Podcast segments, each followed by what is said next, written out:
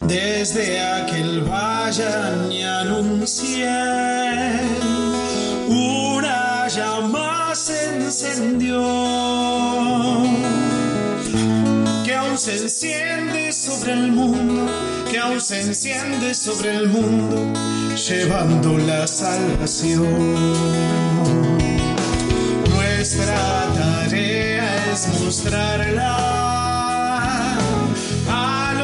muy buenas noches, comenzamos aquí Caminos de Encuentro por Radio María Argentina, esta propuesta que estamos retomando en este año 2020 y en este día en directo desde la sede de la Conferencia Episcopal Argentina en la ciudad de Buenos Aires. Padre Maxi, ¿cómo estás? Buenas noches. Buenas noches, Padre Pedro, para vos y bienvenido de vuelta a todos nuestros oyentes ya en este año que estamos comenzando ya oficialmente de nuestro programa. Felices 100 programas, padre. 100 programas, padre Pedro. Felicitaciones a usted que ha estado, me imagino, desde el programa 1. Yo me desde el programa 1, sí, sí, sí, claro 100 que sí. programas. Así es, 100 programas. Realmente le agradecemos mucho a Radio María, a toda la gente que hace posible que este ciclo pueda estar al aire para poder reflejar desde la conferencia episcopal también el quehacer, el caminar de la iglesia en nuestro país eh, a través de, de las distintas actividades, del pensamiento, de la palabra de los obispos, de las comisiones, bueno, como, como vamos haciendo habitualmente en nuestro programa y que nos permite precisamente,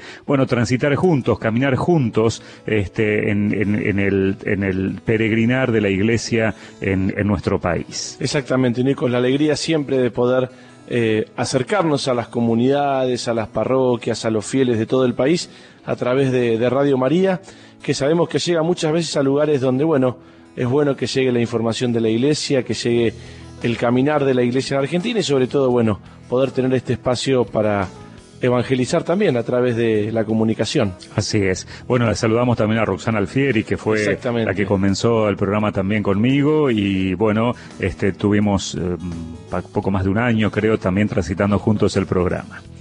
Muy bien, vamos a comenzar nuestro programa de hoy, este, este programa número 100, eh, como decíamos, con eh, distintos temas para abordar. Hoy queremos, así como estuvimos en el primer programa conversando con Monseñor Carlos Malfa, el secretario general de la Conferencia Episcopal Argentina, hoy vamos a reeditar ese diálogo. Exactamente, ¿no? Como bien conversábamos hoy con él, bueno, esto fue una iniciativa de la Secretaría General de la Conferencia Episcopal desde que se encuentra Monseñor Malfa, que bueno, que ha querido darle un impulso importante a este espacio donde vamos compartiendo justamente la vida, la vida de la iglesia argentina, no solamente lo que pasa aquí en la conferencia episcopal, sino la vida de la iglesia, así que estará Monseñor Malfa con nosotros en el estudio, en vivo, acá en la sede de la conferencia. Bueno, y con él, por supuesto, también vamos a conversar sobre las perspectivas de la iglesia en este año, las perspectivas en el sentido de que hay muchas actividades programadas, sabemos de los 500 años de la primera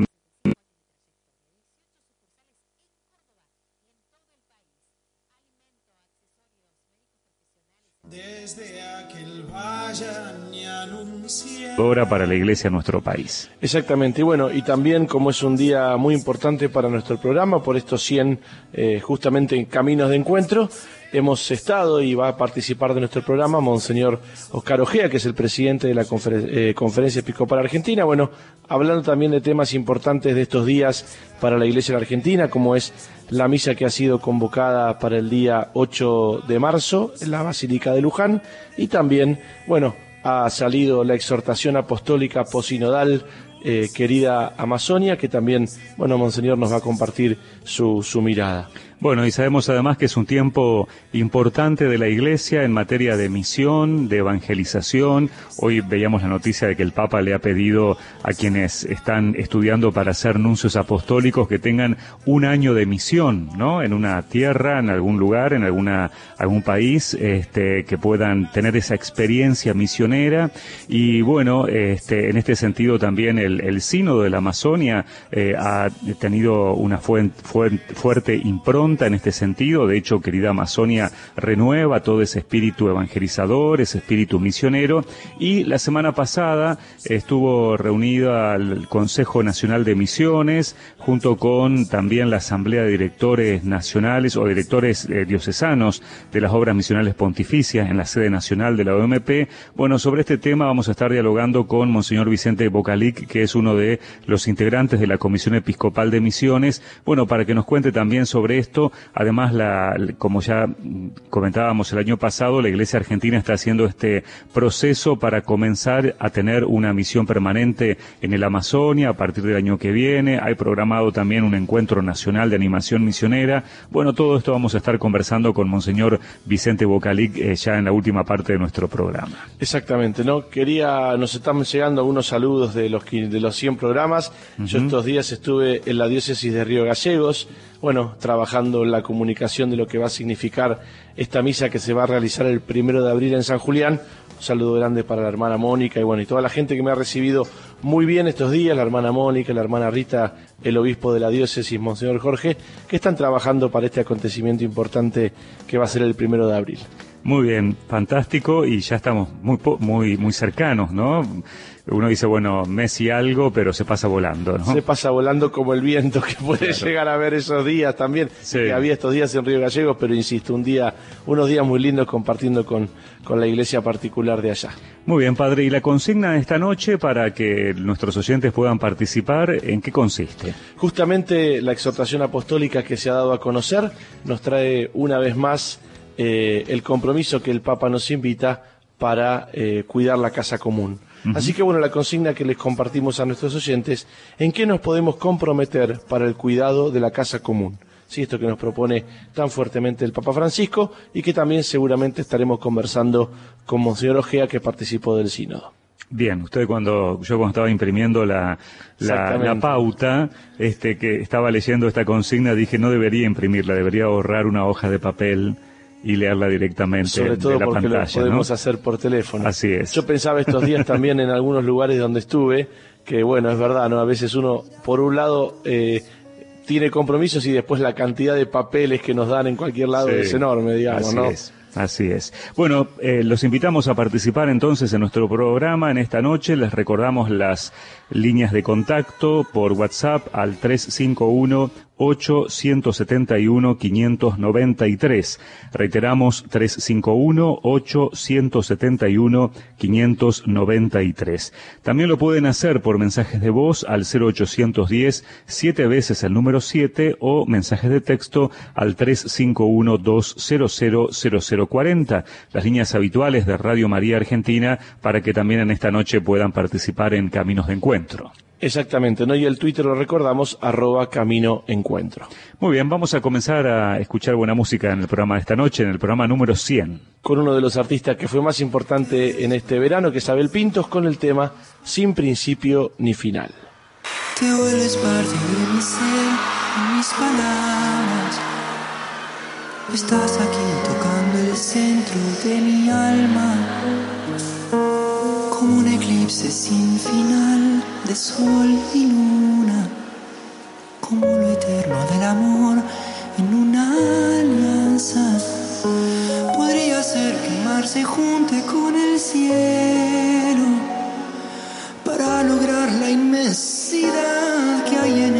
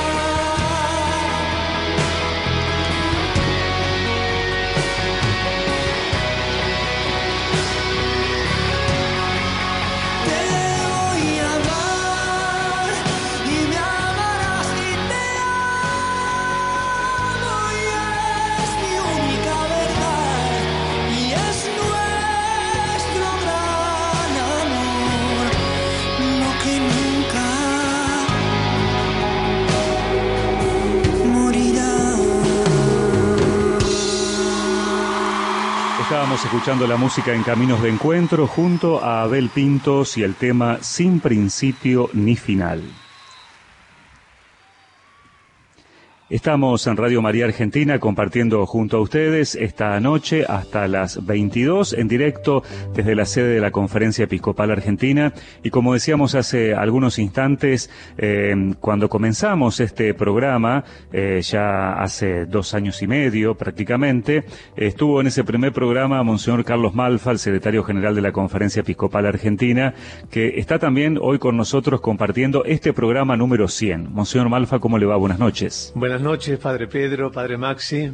Buenas noches, Monseñor, un gusto. ¿eh? Buenas noches a la audiencia y feliz 100 programas. Bueno, muchas gracias. Es bueno tener memoria porque mm, uno puede así agradecer. Yo me acuerdo que cuando el Padre Pedro vino con esta idea, vino a proponerme esta idea, este, inmediatamente nos comunicamos con el Padre Javier y en realidad pidiéndole un espacio y la verdad que la correspondencia fue inmediata.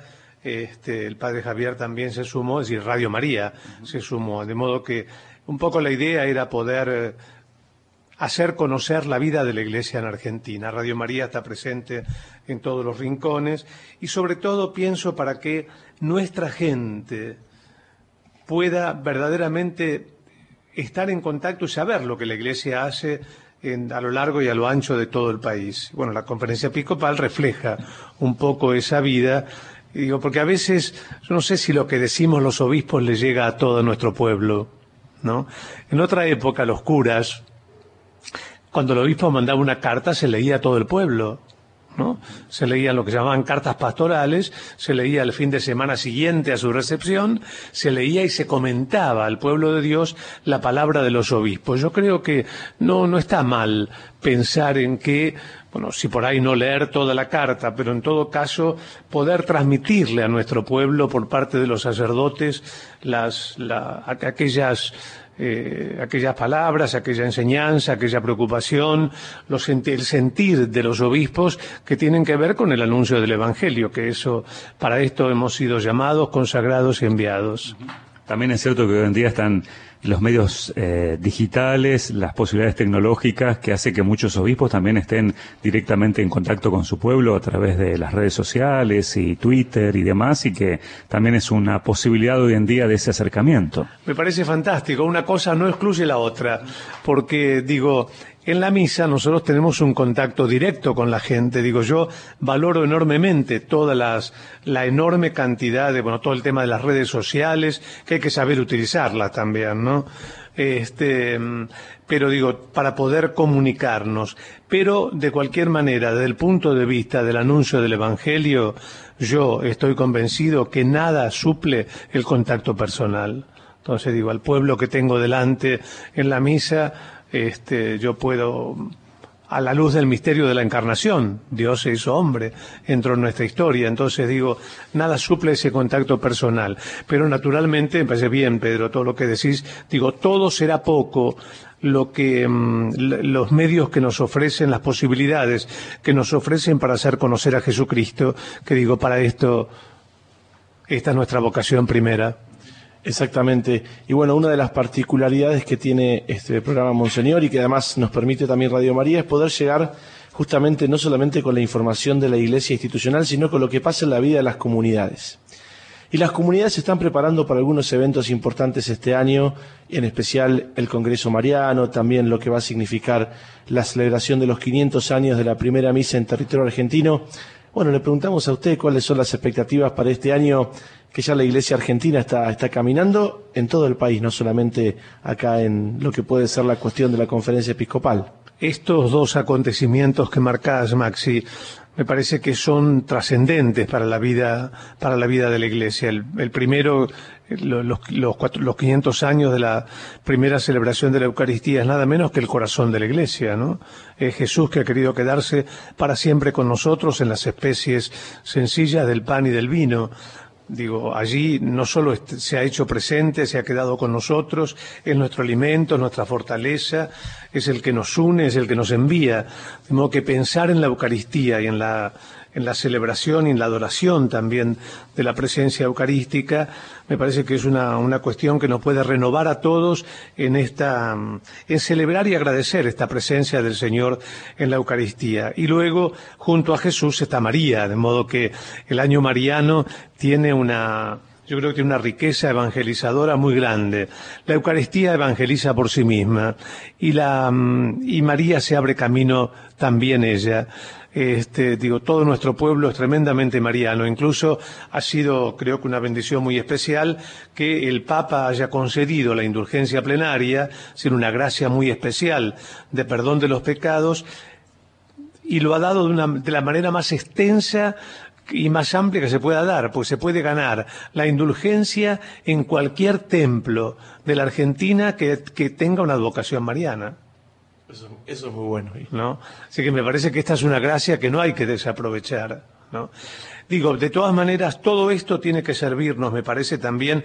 Digo, yo creo que hay una cosa que los, los, obispos tenemos que plantearnos y es qué pasa con la fe de los argentinos, qué pasa con la fe de nuestro pueblo, porque eh, lo primero, digo, yo siempre recuerdo también por una cuestión cronológica, este, la Evangelii Nunciandi, ¿no? que es un documento de San Pablo VI que podía haber sido escrito esta mañana y en el cual sin duda se inspiró mucho el Papa Francisco. Bien, allí marcaba claramente, dice, la iglesia existe, la iglesia existe para evangelizar, esa es su vocación, esa es su alegría más grande y más profunda. Y bueno, lo retoma Francisco cuando dice la, alegría de anunciar a Jesucristo, ¿no? ¿no? Que esta, esta cuestión me parece, porque desde allí parte todo. Desde allí parte todo, digo, si yo obispo, ustedes sacerdotes, no anunciamos a Jesucristo, ¿quién va a venir a hacerlo? Naturalmente, esta es vocación también del, del, cristiano bautizado. Yo digo, donde hay un bautizado, hay un misionero. Después de allí surge todo. El Evangelio, naturalmente, dice el Papa, tiene exigencias sociales. Y entonces, por eso, ¿dónde están, dónde está la Iglesia? Bueno, allí donde están los privilegiados, los que han sido los privilegiados de Jesús, los pobres, los débiles, los que sufren. Monseñor, usted ha hablado en su diócesis de una emergencia evangelizadora o emergencia misionera. Eh, ¿Le preocupa sobremanera hoy este tema? Absolutamente.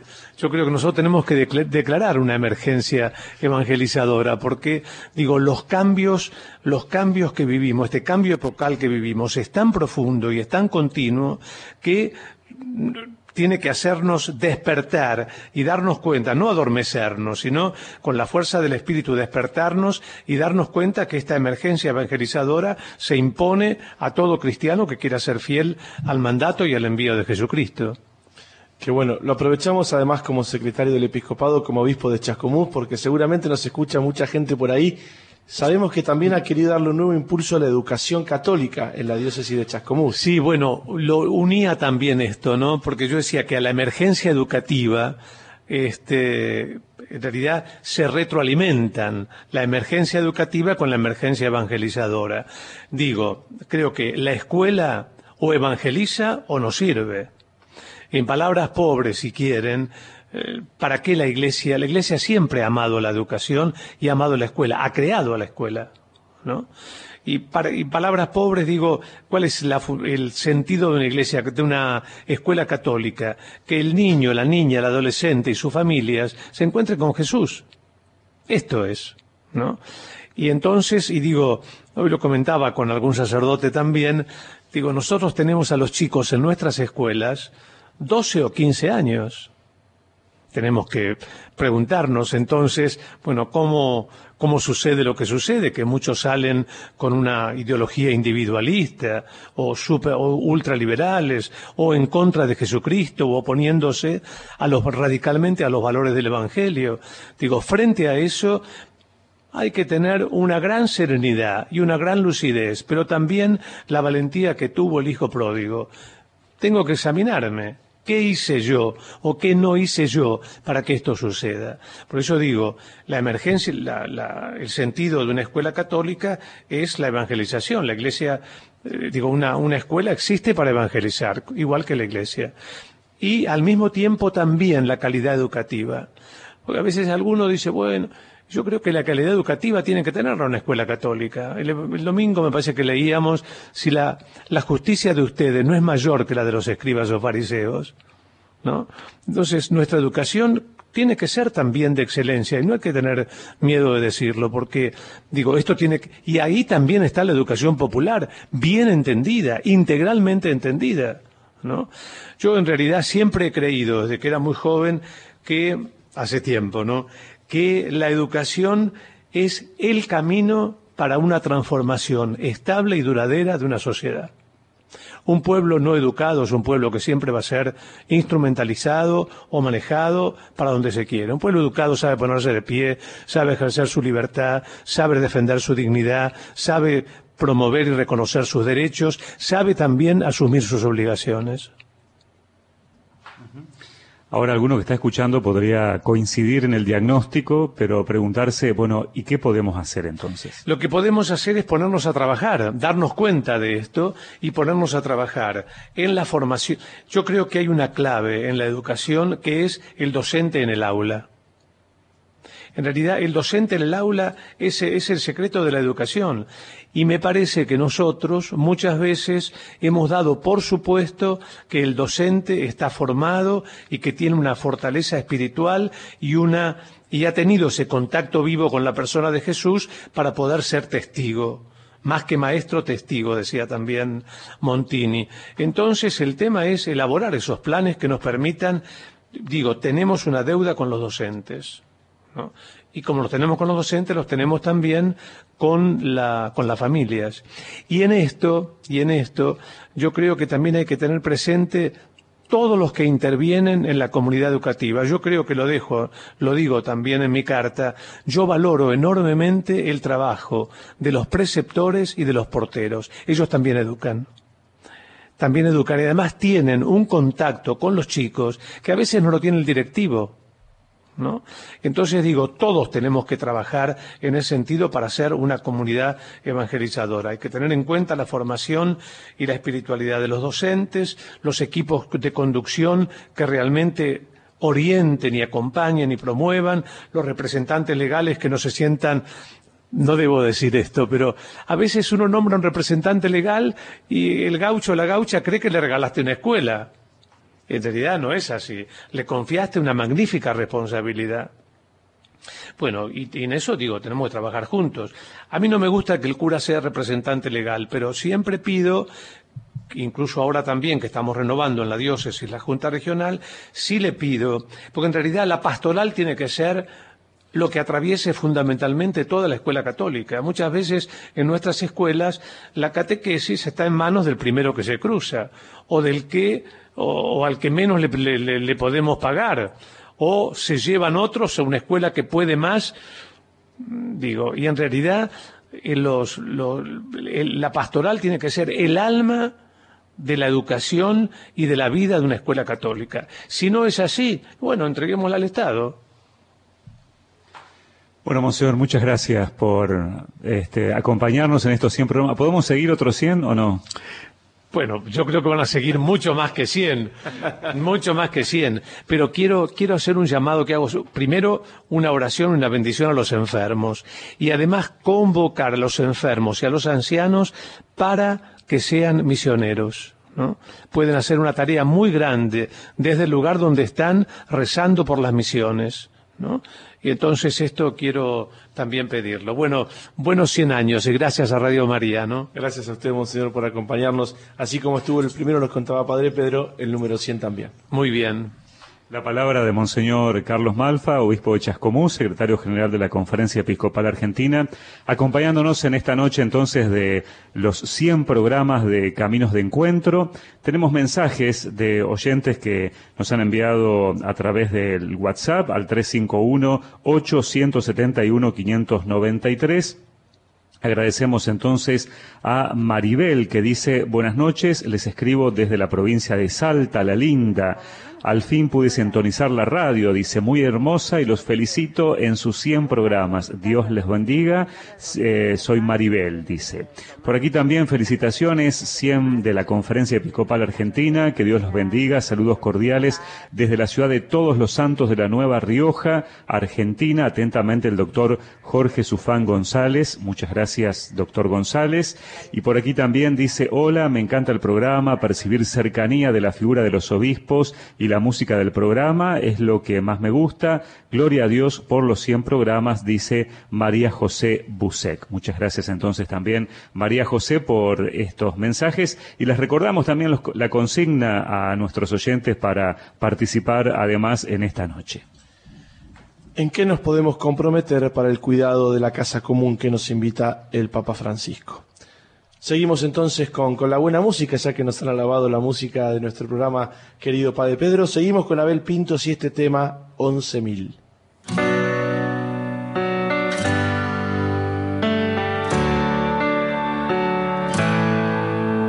No imaginar un mundo sin fronteras nos amarra y nos condena a este mapa dividido sin razón un río que no sangre en el veneno, un amor sin prisioneros ni etiquetas, solo amor sin condición.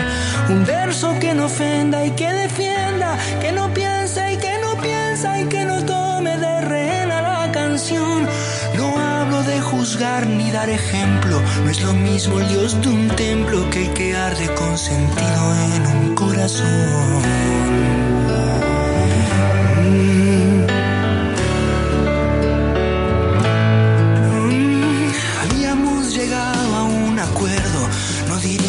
Las cosas que cavarán fosas de desilusión para evitar caer en este espacio donde ayer era un prefacio de lo inevitable de esta conclusión. Pero no importa, no somos perfectos, no me des cuentas por esto que te digo. Es un día de esos donde se me mezcla la niñez, la adolescencia, la figura sin presencia y mi cabeza va a estallar y yo me vuelvo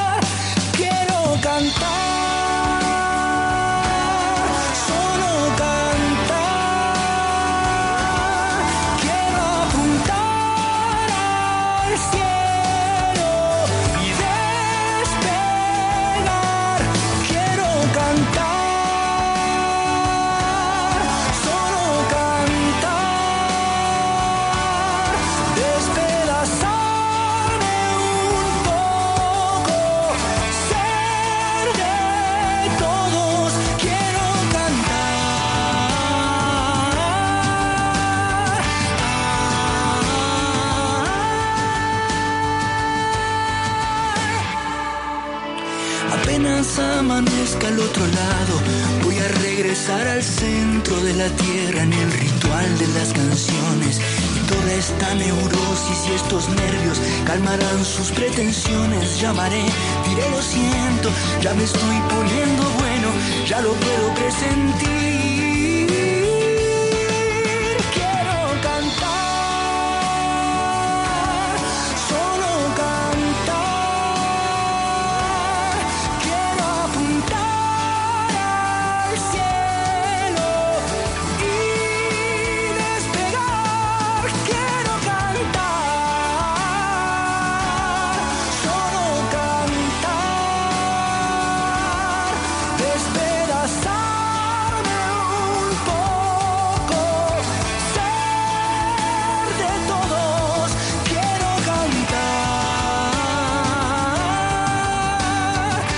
Escuchando la música junto a Abel Pintos y el tema 11.000.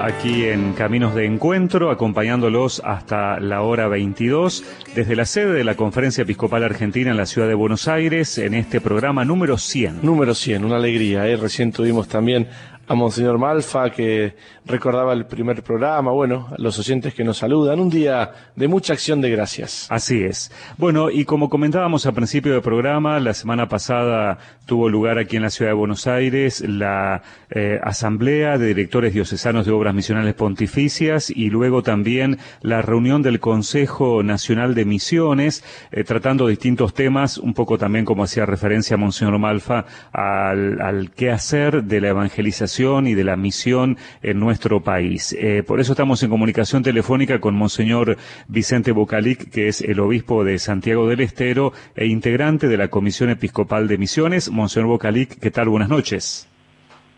Buenas noches, Pedro. Buenas noches a la audiencia. Aquí estamos en Santiago del Estero, un caluroso Santiago del Estero. Caluroso, imagino, ¿no? Nos imaginamos, sí. No, no podemos ser una isla en el país, nosotros sabemos que hay calor en todos lados, pero bueno, acá se siente fuerte. No se levantará recién de la siesta, ¿no? No, qué mala fama que nos hacen. Nosotros, los santiagueños, somos, somos gente muy trabajadora. Empezamos temprano, cortamos un poco al mediodía, pero retomamos a la tarde. Un cortecito nada más. Es que realmente uno estando en Santiago del Estero comprende verdaderamente el tema de la siesta porque no se puede hacer otra cosa más que dormir al mediodía, ¿no? y sí, o al menos hay que guardarse. hay que guardarse, hay días que son imposibles el verano, fue un verano muy duro este, y las horas de, las primeras horas de la tarde son casi prohibidos para andar en la calle. Pero bueno, aquí estamos ya empezando el año. Sí, y le, queríamos preguntar precisamente ya con reuniones, la semana pasada eh, la reunión del Consejo Nacional de Misiones, programando también las actividades misioneras de, este año y de los próximos, ¿no es cierto? Así es, así es, así estuvimos después de la asamblea, después de la asamblea de los delegados de las obras misionales, eh, tuvimos ese encuentro el jueves por la tarde y todo el viernes por la mañana hasta el mediodía del Consejo Nacional de Misiones, ¿no? que está integrado por los representantes de las ocho regiones pastorales del país, los obispos que estamos en la en la comisión episcopal, Monseñor Crosato, presidente de la comisión, Raúl Martín de Santa Rosa La Pampa, bueno, yo también estuve, estaba, bueno, estaba tú Pedro como secretario de, de la comisión episcopal, representantes también de la vida consagrada, especialmente los que están más afines, ¿no? Con su carisma misionero, ¿no? Acompañándonos en esta reflexión y, también preparando actividades del año y el año que viene también, así. Bien lo decías vos, estamos proyectando ya el año 2021, a pesar de que parezca un poco sorpresivo, bueno, pues ya estamos, tenemos en agenda una actividad importante en el orden misionero, ¿no? Y bueno, ya lo hemos comenzado a trabajar en la comisión mm, del año pasado, en septiembre del año pasado, y bueno, en este tiempo se dedicó un tiempo más prolongado para detallar los objetivos y el plan de el plan de de, esa, de ese encuentro nacional que se va a hacer, ¿no? Así que estuvimos y los primeros días fueron los, primeros días de, de los delegados de las asambleas eh, de los delegados del, de todo el país con muy buena con muy buena con la programación muy variada, quedó muy contenta la gente, eh, representados alrededor del 50% de las diócesis del país, con sus delegados, y, y pudimos compartir un momentito con el Monseñor Ojea, el no presidente del episcopado que participó del sínodo de la Amazonía, y nos compartió su experiencia de trabajo, los valores, el respeto, la escucha, ¿no? Esa experiencia de la sinodalidad allí en Roma. Eh, insistió mucho, ¿no? Eh, eh, la mirada hacia el mundo, ¿no? Que hace la Iglesia frente a la crisis ambiental. Insistió mucho Monseñor Ojea, ¿no? Fruto de este sínodo, ¿no? En la pedagogía del cuidado de la casa común, ¿no? Y volver a un estilo más obvio, más austero, ¿no?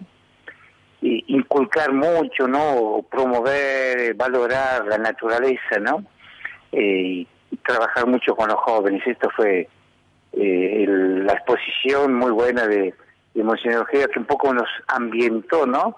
En esto que está viviendo la iglesia. Eh, la semana pasada nos encontramos, ¿no? Con la exhortación posinodal el segundo día estuvo el padre Patricio Chipareborda, ¿no? que venía de, de una misión Allentes, de este convenio que tiene la diócesis de iglesias hermanas entre Buenos Aires, la Arquidiócesis de Buenos Aires, con una diócesis de Angola, así que compartió su experiencia.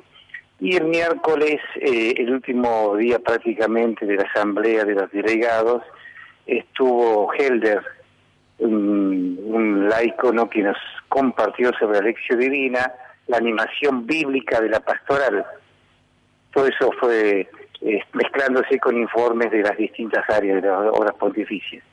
Y después sí, el jueves por la tarde, después de, ya de la clausura de, de la asamblea de los delegados, nos la comisión, eh, CONAMIS, comenzamos a, a, a ver un poquitito la agenda y entre ellos, como decías eh, vos, se está proyectando para el año 2021, en mayo del año 2021, en San Juan, el primer encuentro nacional de animación misionera, así lo hemos titulado, ¿no es cierto? Que está destinado a todos, a todo el pueblo de Dios, ¿no? No solamente a aquellos que están cercanos a la pastoral misionera en la diócesis, como podría ser eh, la IAM, eh, la infancia, la adolescencia misionera, eh, la familia misionera, los grupos misioneros, o aquellos que integran los los este, equipos diocesanos de misión, ciertamente que, por supuesto que contamos con ellos, ¿no? Pero estará abierto a todas las eh, personas, ¿no? que tienen una acción en la iglesia o aquellos que estén motivados, al fin y al cabo, los destinatarios de este encuentro de animación misionera en San Juan serán eh, el pueblo de Dios, ¿no? Esto va a ser una tarea de ir este, haciéndolo conocer y preparando preparando la participación, ¿no? Yo digo, seguramente que habrá una tarea previa en la diócesis, ¿no? La comisión les irá acercando algún tipo de materiales para ir preparando ese encuentro nacional. Exactamente. Monseñor, y bueno, estas fechas que, que usted va anunciando y adelantando que son tan importantes, bueno, pone, digamos, el tema de la misión en un lugar muy importante de la Iglesia Argentina. Los obispos también han decidido hace un tiempo eh, buscar un lugar de misión eh, para la Iglesia Argentina. Este tema es muy importante para la Iglesia, también nos decía recién Monseñor Malfa que salió en nuestro programa, ¿no? Es un tiempo de un desafío de la evangelización y de la misión. Así es, así es. Yo digo, uno está siempre metido en este tema, ¿no? Y, realmente con entusiasmo y nos renueva la vida. La misión es realmente eh, es algo, es una dimensión esencial de la iglesia, ¿no? Así lo, así lo quiso Jesús al fundar la iglesia, ¿no? Ese es el mandato de Jesús, vayan a todos los pueblos, anuncien el Evangelio. Eh, y esto, este, este, esta insistencia en la misión, ¿no? eh, la percibimos permanentemente, ¿no? Del magisterio de la Iglesia, el Papa Francisco nos ha motivado permanentemente, ¿no? Retomando también uno de los últimos documentos a nivel continental como fue aparecida, ¿no? Discípulos misioneros de Jesucristo, ¿no? Y esta insistencia a la, a la conversión pastoral en clave misionera de todas nuestras comunidades, no solamente las diócesis, sino las distintas pastorales que hay en nuestra diócesis. Esto es un desafío permanente, es una necesidad también. Acabo de estar leyendo la exhortación post-sinodal, ¿no? En, esa, en ese sueño eclesial el cuarto sueño que nos manifiesta el Papa Francisco, ¿no? Hay una insistencia muy fuerte también en la misión, ¿no? Así que creo que estamos en consonancia con este llamado, con esta necesidad no urgente, ¿no? permanente, ¿no? Eh, de, de, de, de, salir a, nuevos escenarios, a los nuevos aerópagos, ¿no? No solamente geográficos, ¿no? Sino también están aquellos aquellas periferias existenciales en nuestras ciudades, en nuestros, en nuestros pueblos, ¿no? Pero que demandan, que nos piden esta presencia de evangelizadores, de misioneros.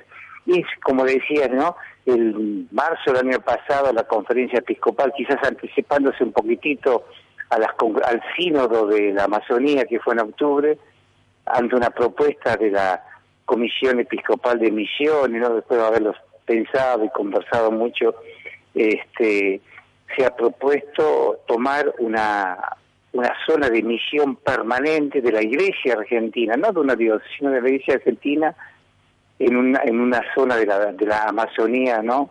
Y, y comenzó, a, y el episcopado vio que era posible, se votó esa, esa decisión y comenzaron a darse los pasos, ya hay un intercambio muy lindo eh, la zona elegida, o mejor dicho, eh, donde se avanzó mucho es en la diócesis, no sé si es diócesis la altura de Puerto Maldonado, es justamente allí donde estuvo el Papa también en su visita a los a, a Perú y a Bolivia, creo que en aquel momento parece estuvo por allí. Y ya están ya están dándose las comunicaciones no entre el obispo de de Porto Maldonado con el presidente de la Comisión Episcopal Nuestra, como el señor Crosato, ya son varios los intercambios, eh, hay una cierta urgencia de parte de, de, de, la gente de la Amazonía peruana, ¿no? De la colaboración, ¿no? De hecho, se ha conversado, se ha conversado ya en CONAMI de, de septiembre del año pasado, eh, de darle forma a todo esto, ¿no? Y, en este momento, bueno, gracias a Dios, gracias a Dios el equipo de agentes de las obras misionales pontificias ya están trabajando intensamente, ¿no? Con planes muy concretos. Este fin de semana, después de la asamblea, hubo una jornada de formación, de discernimiento, de formación, de un, iniciar un camino con los posibles voluntarios para esa misión de la Iglesia Argentina en la Amazonía, ¿no? son lindos, son lindos signos, hay mucho entusiasmo, hay gente que se interesa realmente por esto. Esto es un, creo que es un momento lindo de nuestra iglesia. Eh, siempre recuerdo, ¿no? Aquellas, aquellas frases, ¿no? Que ya aparecían en el documento de Puebla, ¿no? Hoy estamos llamados a dar desde nuestra pobreza. Sabemos de tanta necesidad que tenemos cada una de las diócesis, ¿no? Falta de sacerdotes, de, de consagrados, lugares desatendidos, tantas demandas que tenemos, pero bueno, poder pensar un poco más allá, quizás las necesidades son aún más grandes, los terceros días son fuertes, ¿no? Y hay una linda respuesta de, de la iglesia, de sacerdotes, de consagrados, de laicos, ¿no? Que se están eh, anotando, están eh, comenzando un camino de discernimiento, esto es un camino, ¿no? esta vocación a gentes, esta de ir a, esta misión, esto es una vocación, ¿no? Por eso tiene que ser un camino, un camino eh, donde donde no eh, no solamente aparece el interés y la voluntad de la persona, sino hacer un serio discernimiento si es una vocación, ¿no?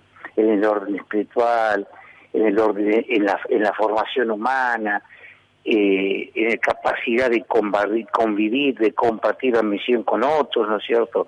Eh, son desafíos realmente grandes, pero lindos, ¿no? Son lindos, creo que el Señor va a ir bendiciendo también. Hay interés, hay entusiasmo en distintos lugares del país, ¿no? Son de distintas provincias que han aparecido estos voluntarios. El que coordina este departamento de agentes es el padre Franco de la diócesis de Río Cuarto, ¿no?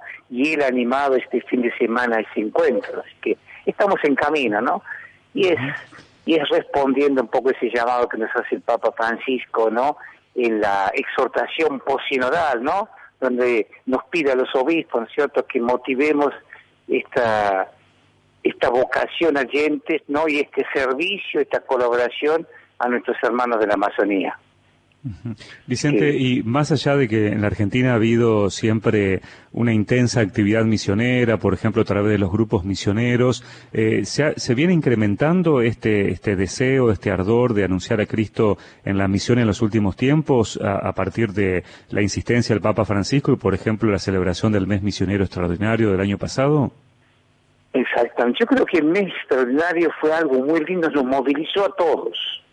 Cada uno en su diócesis fuimos preparándolo, motivándolo, hubo actividades especiales en ese mes, o en el previo, en el posterior.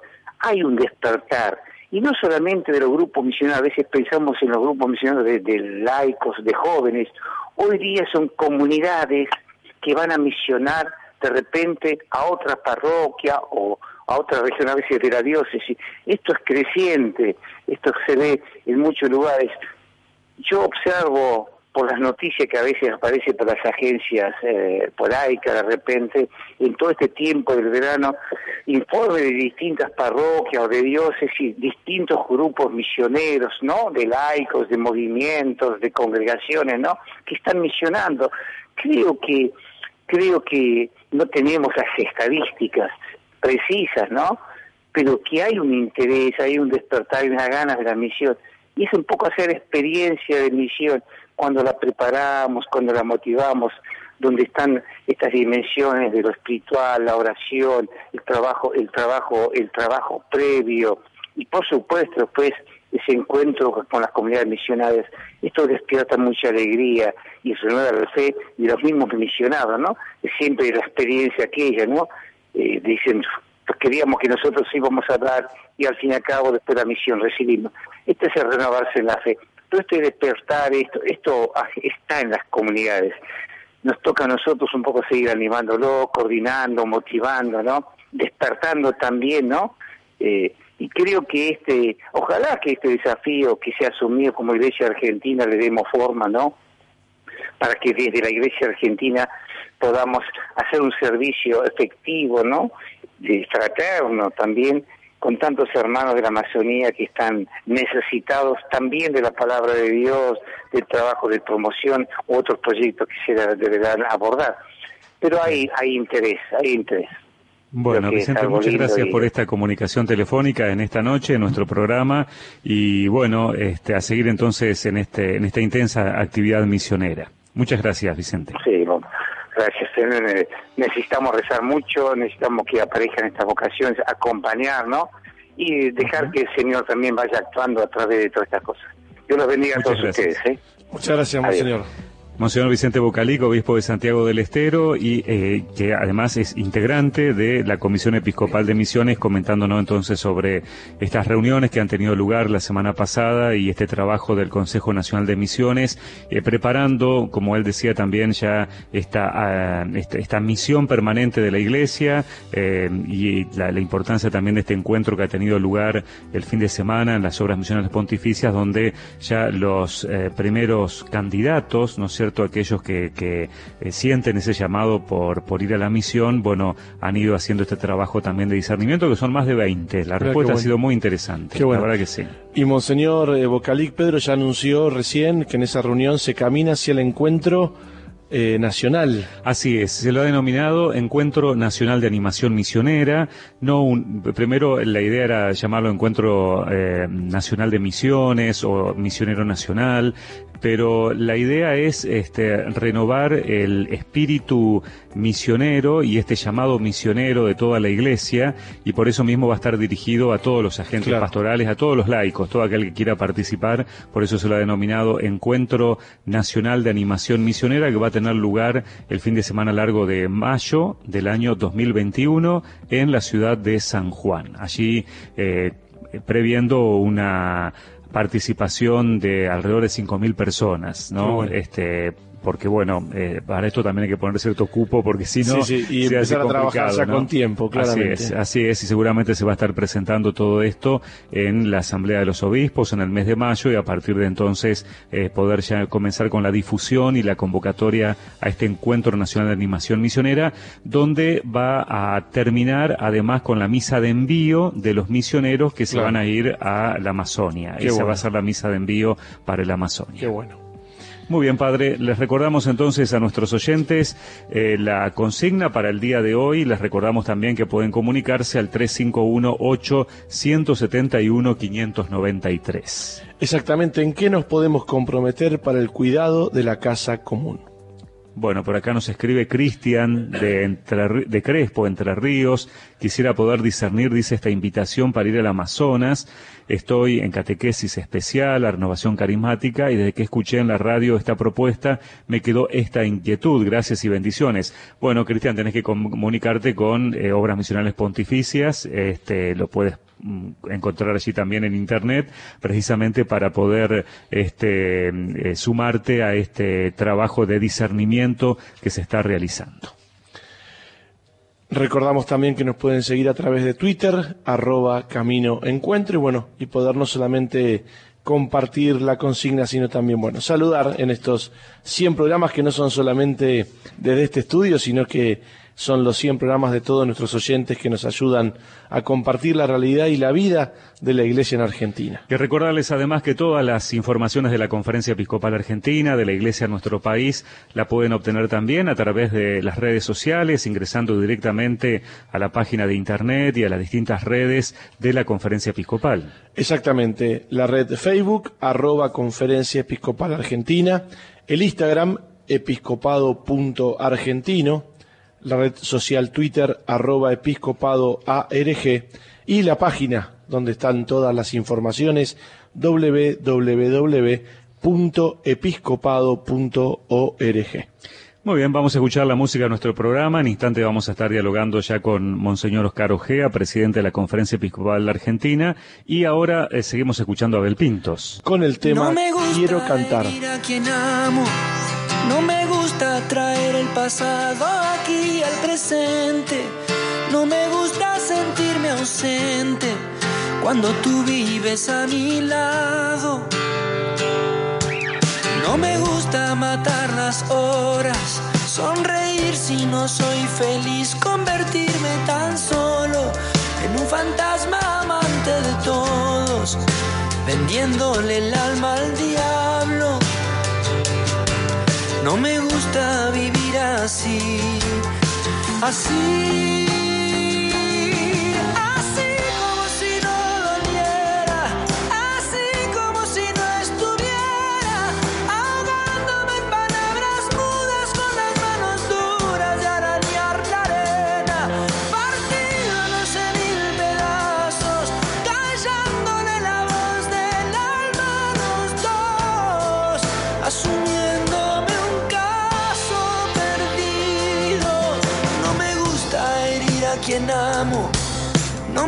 Traer el pasado aquí al presente.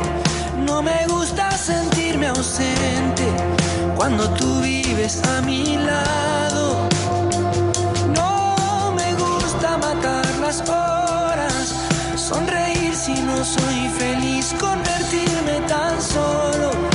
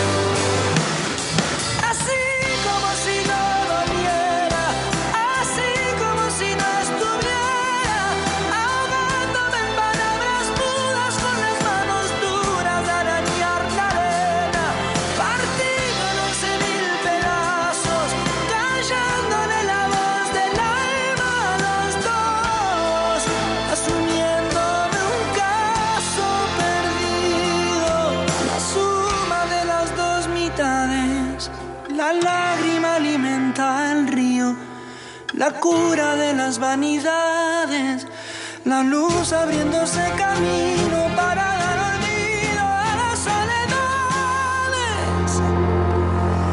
Así como si no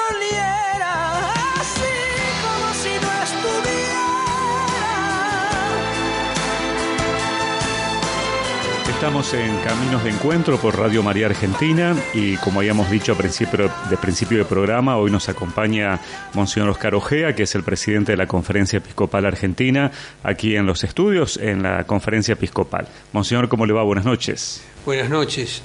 En ustedes saludo a toda la audiencia de Radio María con muchísimo gusto y mucha alegría. Muchos saludos, muchas gracias. Además, en este día que eh, es el programa número 100 de este programa que se emite desde la sede de la Conferencia Episcopal Argentina, así que mucho para agradecer a todos nuestros oyentes en este programa número 100. Muchas felicitaciones, muchas felic- a todo el esfuerzo de este programa. Muchísimas gracias. Bueno, Monseñor, la Iglesia en Argentina convoca para el 8 de marzo a una misa en la Basílica de Luján eh, con el lema Sí a las mujeres, sí a la vida. Eh, ¿Cómo surge de alguna manera la, convocatoria, la idea precisamente de celebrar esta misa? Con motivo del Día Internacional de la Mujer y ante muchas palabras del Papa dirigidas a la defensa de la dignidad de la mujer, hablando de las violencias de la enorme que se ejerce muchísimas veces sobre las mujeres a través de un falso machismo, de un falso autoritarismo, nos ha parecido una excelente oportunidad para hacer esta convocatoria a todos los hermanos de la patria, para defender la vida y defender a nuestras mujeres. Sí a las mujeres, sí a la vida. Decimos sí a la vida porque en distintos medios de comunicación ha aparecido con insistencia que va a estar este año sobre el tapete el tema del aborto, se habla de una nueva propuesta legislativa. Entonces, la Iglesia quiere ser clara en lo que significa su servicio a la vida, su pensamiento con respecto a la vida, y es una excelente ocasión el Día Internacional de la Mujer para hacer esta convocatoria y ponernos en manos de la Virgen, como hicimos también hace dos años, el 8 de julio del año 2018, cuando volvieron a aparecer propuestas legislativas que hablaban de la despenalización del aborto y, de la y su legalización. Allí también nos convocó nuestra Madre, celebramos juntas la Eucaristía y vamos a pedirle que cuide cada vida y toda vida, como lo hicimos en esa ocasión. Monseñor Ojea, también, eh, bueno, nos vamos enterando que es una propuesta que en la cual se ha hecho también a todos los obispos de la Argentina, que muchas diócesis del interior del país se van ese día a acercar a la Basílica de Luján, justamente en esto de rescatar lo que significa Luján para la Iglesia argentina, ¿no? Eh, que todos vengan a la casa de la Virgen ese día justamente a expresar este amor a, a la vida. Exactamente, nosotros convocamos a todos los hermanos a Luján porque es el santuario central de la patria, es la patrona del pueblo argentino, sin perjuicio de que podamos celebrar en, otros lugares eh, por la vida, eh, el hacerlo junto a la Madre y junto a la Madre de Luján que quiso quedarse con nosotros, tiene para todos una centralidad muy grande. Bien. Y la imagen precisamente de la Virgen, ¿no? ¿Qué, qué les dice hoy a las mujeres de hoy? En primer lugar, la Virgen es valiente, como muchas mujeres de hoy, tiene coraje, asume un embarazo más que conflictivo y más que complicado, en situaciones no planeadas, en situaciones sumamente complejas. Y sin embargo ella con una enorme fe, con un gran abandono, con esa valentía que hemos dicho y también con la gran lucidez de su, de su inteligencia, como tantas mujeres nuestras también, ¿eh? situaciones como las de ella, eh, cercanas a la vida, la aman, se juegan por la vida, y ella es como el ejemplo máximo de, del servicio a la vida y el haber estado siempre abierta para recibirla. Monseñor, también eh, justamente, y siguiendo el magisterio del Papa Francisco, eh, decirle sí a la vida y decirle no al aborto como hace la Iglesia, es también decirle que sí a toda vida. Y el Papa nos ha invitado inclusive en alguna carta a que decirle sí a la vida, decirle sí a la vida de los pobres, sí a la vida de los que sufren, sí a la vida de los enfermos. Para la Iglesia decir sí a la vida, ¿qué significa para usted? Es la defensa de la vida en todas las etapas de su, de su desarrollo, en todo su camino. Sería traicionar el mensaje evangélico si solamente defendemos la vida en el instante de su concepción primero.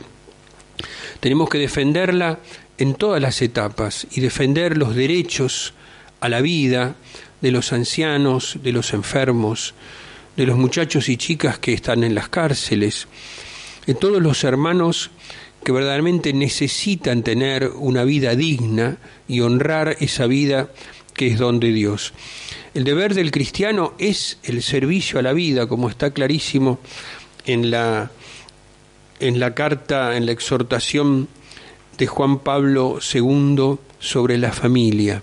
En realidad, servimos a la vida y sirviendo a la vida, servimos a todas las etapas de su desarrollo. Esta, convocatoria no es solamente para los católicos, ¿no? sino que también está abierta a otros credos, a otras religiones. Así es, así es. Todos aquellos hermanos que quieran unirse a esta oración, que quieran unirse a las palabras del Evangelio que vamos a recordar en la celebración. Vamos a escuchar el Evangelio de la Anunciación. Todos aquellos que quieran juntarse, unirse a nosotros en, este, en esta convocatoria, están todos invitados a hacerlo y especialmente las mujeres, porque vamos a celebrar de una manera especial. Muchas veces estas mujeres se han reunido aquí en el santuario de Luján para pedir, para pedir por las familias, especialmente en los barrios, para pedir que podamos liberarnos del maltrato, de todo tipo de abuso, de todo aquello que denigra la vida de la mujer y es justamente la mujer quien está más cerca de la vida y a quien nosotros queremos honrar y agradecer todo su esfuerzo en este Día Internacional de la Mujer. Y, Monseñor, justamente en esto es un día también de, oración por la vida. Eh, después también seguramente muchos cristianos que también se manifiestan a través de, muchísimas situaciones de, de, la vida, justamente para defender la vida. ¿Qué le diría a todos esos cristianos que, que muchas veces en un mundo que, que, es contrario, muchas veces en ambientes quizá arduos, se encuentran con que están un poco solos a veces en la defensa de la vida, especialmente cuando aparecen estas temáticas? Sentimos que somos poquitos, sentimos que a veces los medios de comunicación quizá todos van para un solo lado. ¿Qué le diría a esos cristianos que defienden la vida desde la concepción en sus ambientes? Comunicacionalmente se ha unido el tema de la defensa de la vida al tema de, de atentar con los contra los derechos de la mujer. La mujer es dueña de usar su propio cuerpo, así se nos dice constantemente a través de muchos medios. Esto no es así.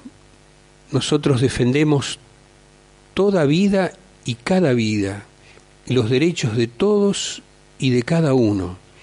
La Iglesia no es antiderechos, pero sin embargo, ante esta opinión generalizada que tiene que ver también con un momento cultural, también de, cambio, de muchísima crisis, yo invito a los cristianos y cristianas a ser valientes, a vivir todo el Evangelio, a no vivirlo parcialmente. Cuando decimos, por ejemplo, que la carta Laudato Si nos parece magnífica por, porque es un llamado de atención para evitar el maltrato del hombre hacia la tierra, hacia la naturaleza y hacia el hermano, nada es descartable de aquello que ha creado Dios. Bueno, el Papa habla claramente de que el derecho a la vida tiene que ser claramente defendido si no entramos en el descarte de los más débiles. Y así como defendemos lo más pequeño a la naturaleza, que no se extinga ninguna especie, que no se extinga ningún ser de la creación de Dios, porque Él sabe por qué lo ha creado, muchísimo más una persona humana, en el momento en que está más indefenso, más débil, justamente es allí donde va a merecer toda nuestra ayuda y nuestro apoyo. De modo que a no tener miedo, a ser valientes y a poder servir a todo el Evangelio y no solamente a algunas partes de él. Monseñor, cambio de tema. Usted hacía referencia a Laudato Si recién. Eh, se ha conocido la semana pasada la exhortación apostólica Querida Amazonia, después del sínodo del año pasado, en el cual usted fue partícipe. Eh, bueno, ¿qué impresiones le ha dejado esta, esta exhortación?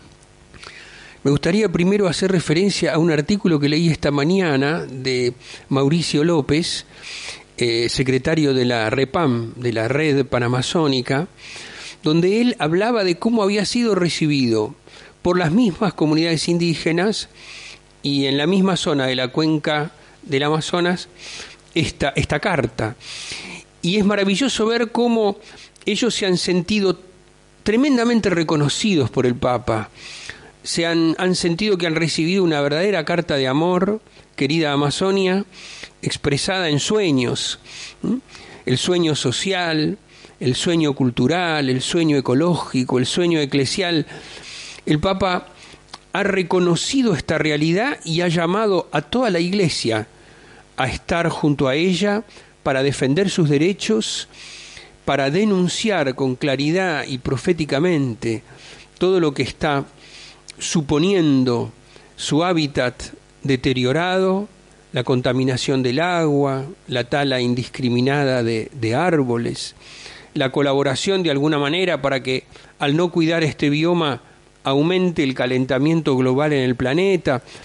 Todo esto las poblaciones han recibido las palabras del Santo Padre con un gran gozo y con un deseo eclesial de ir trabajando para poder eh, hacer madurar y florecer una verdadera iglesia con rostro amazónico. Muchas veces le hemos preguntado a quienes han estado al aire en nuestro programa y hemos conversado sobre el tema del sínodo, eh, ¿cómo podemos aplicar todo esto en la iglesia argentina? ¿Por dónde se empezaría en una comunidad parroquial, en una iglesia particular, a poder llevar adelante Laudato Si y lo que son los frutos de este sínodo? Es muy interesante todo lo que podemos hacer en el orden de la educación. Hay que descubrir una pedagogía del cuidado en los niños y en los jóvenes hay una gran sensibilidad para el cuidado. Hay muchísimas cosas que los jóvenes ya culturalmente no hacen. Por ejemplo, no fuman. Cosas que nosotros hacíamos. Y así muchos hábitos que tienen que ver con el maltrato, con el maltrato personal y que tienen que ver con el cuidado. Es bueno que nosotros podamos aprovechar toda esta sensibilidad de nuestros chicos e ir trabajando en una verdadera pedagogía del cuidado, que se opone justamente al abuso. El abuso es el extremo opuesto del cuidado, es el maltrato, es el aniquilar al otro pasándolo por encima, creyendo que mi proyecto es el único que debe imponerse y buscar extraer y succionar de la naturaleza todo aquello que uno desea. Frente a esto, me parece que la herramienta principal que tenemos es la educación. Y después, bueno, cada región del país irá, irá viendo, según su geografía, aquello que se encuentra más en, en peligro. Nosotros tenemos, por ejemplo, la selva chaqueña, que está en una progresiva desertificación. Tenemos el acuífero guaraní, que debemos cuidar y proteger y así una cantidad de bienes de la creación hemos tenido hace poquito en Mendoza la lucha del, pueblo por el agua para que el agua no se llene de contaminantes, justamente una provincia tan necesitada de agua. Bueno, cada eh, región del país irá viendo eh, aquella parte del Laudato Si que debe ser más atendida según la geografía y la realidad de cada diócesis. Muy bien, Monseñor, le agradecemos mucho su presencia aquí en nuestro programa esta noche. Al ¿eh? contrario, les agradezco a ustedes y me alegro que haya coincidido con el programa 100. Muchas gracias y bueno, y le pedimos su bendición a, para todos los oyentes de Radio María.